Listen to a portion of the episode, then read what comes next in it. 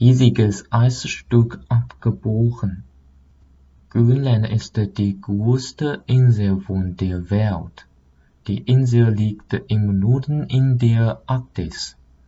Die Hauptteil liegt unter einer dicken Eisschicht. Von dem größten Gletscher ist nur ein riesiges Stück Eis abgebrochen. Der Gletscher ist an der Nordostküste von Grönland. Das abgebrochene Stück Eis ist größer als die Fläche von der französischen Hauptstadt Paris.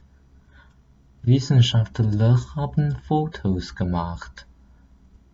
Darauf kann man sehen, riesige Eisschollen im Meer treiben.